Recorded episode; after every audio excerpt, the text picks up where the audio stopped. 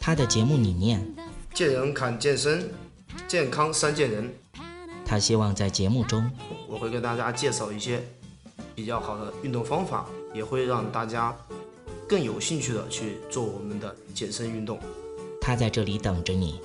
大家好，我是杨哥，您现在收听到的是《见人谈》，我是见人然。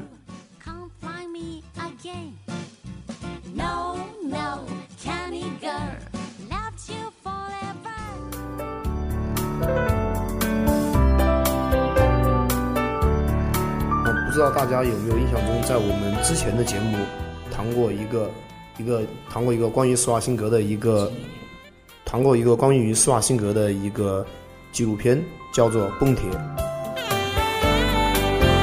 在这里面呢，可以看到的他的一些训练方法强度是非常大的。我们在运动我们在运动过程中，大家都知道，想练成很好的肌肉，就需要非常好的方法。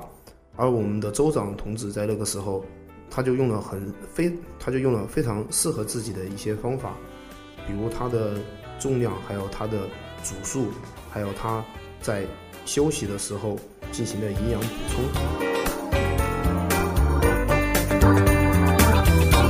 那么州长同志呢，他最擅长也是最推崇的一种训练方法叫做什么呢？叫做超级组。那么我想大家听名字就觉得很霸气吧。那么这个超级组呢是这样的，我们练健身都知道，一般来说一次呢是练一个部位，比如说我今天练胸，或者说我今天强度大一点，我今天上午练胸，下午练背。周长同志不是这样，他喜欢怎么练呢？胸背一起练，第一组练完胸肌，第二组马上练背阔肌。第三组再练胸大肌，第四组练背阔肌，也就是说，别人练了五组胸大肌，他其实是五组胸大肌，五组背阔肌，练了十组。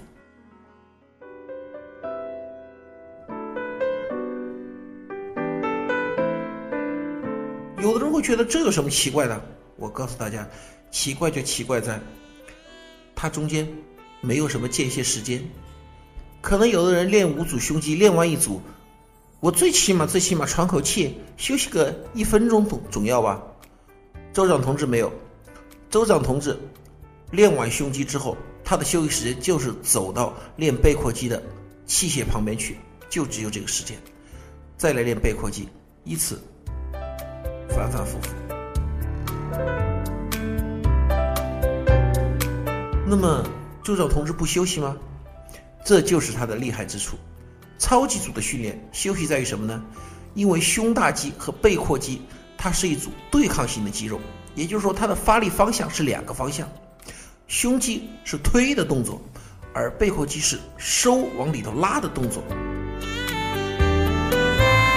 那么在周长同志看来呢，练胸大肌的时候背阔肌没有发力，在休息；练背阔肌的时候胸大肌不发力，在休息。这样看来好像超级组没什么吧？但是这样的话，大家想一下，单块肌肉是在休息，但你整个人没有休息啊，很累的。我曾经试试过一次，非常累的。而且呢，还有一个小插曲，当年施瓦辛格同志呢，啊，不好意思啊，因为老师讲州长同志，我习惯用这个来称呼他。当年施瓦辛格同志呢，在练健美的时候呢，都是有搭档的，他的一个最有名的搭档。叫做弗兰克·哥伦布。那么，弗兰克·哥伦布是什么人呢？也是奥林匹亚冠军，得过两届奥林匹亚冠军。最关键的是，当年史泰龙拍《洛奇》的时候，就是请他做的健身教练。另一个呢，名名字也比较像，叫做弗兰克·赞恩。那么，两个都是弗兰克，一个弗兰克·哥伦布，一个弗兰克·赞恩。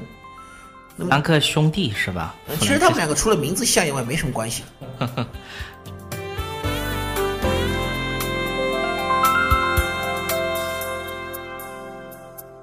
但是呢，他们两个人可都被施瓦辛格给整惨了。曾经我看过一个报道，说当时施瓦辛格嘛，有一次和他们一起锻炼，三个人一起练。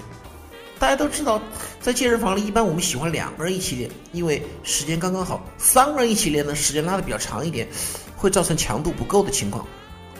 可是施瓦辛格和他们三个人一起，和他们两个人一起练，最终三个人什么效果呢？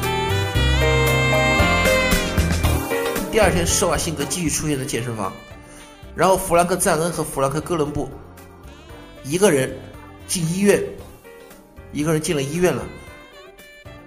第二个人呢，不敢来健身房了，说要跟他时间错开，说遇见一个神经病，遇见一个疯子，哪有像这样练的？那么这也从从侧面说明了施瓦辛格他为什么能够成为健美的一个代表人物。为什么我们一提到健美，一提到肌肉，就是施瓦辛格？光靠电影不够。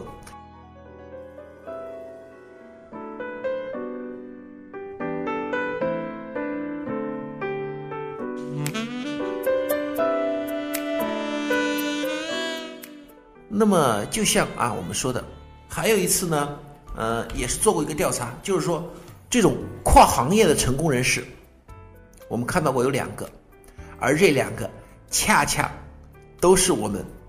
这两期节目做的跨行业成功人士两个，第一个就是我们上期做的李小龙先生，第二个施瓦辛格，他们两个是怎么跨行业呢？李小龙先生虽然他本身并不是真正的运动员，但是他在体育圈的影响力那不用我说，而在电影圈的影响力也是相当大，施瓦辛格也是如此啊。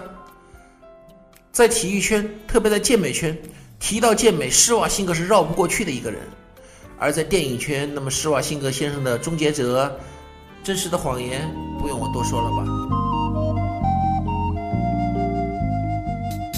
如果您喜欢我们的节目，也非常乐意与我们交流互动，请您直接微信搜索“龙易健身酷站”即可进行互动。此外，在今日头条、天天快讯、百度百家等自媒体，您也可以同步搜索“健人谈”，收看最新最快的资讯。健人谈音频节目每周六二十一点在蜻蜓 FM、喜马拉雅准时上线，欢迎您的期待与关注。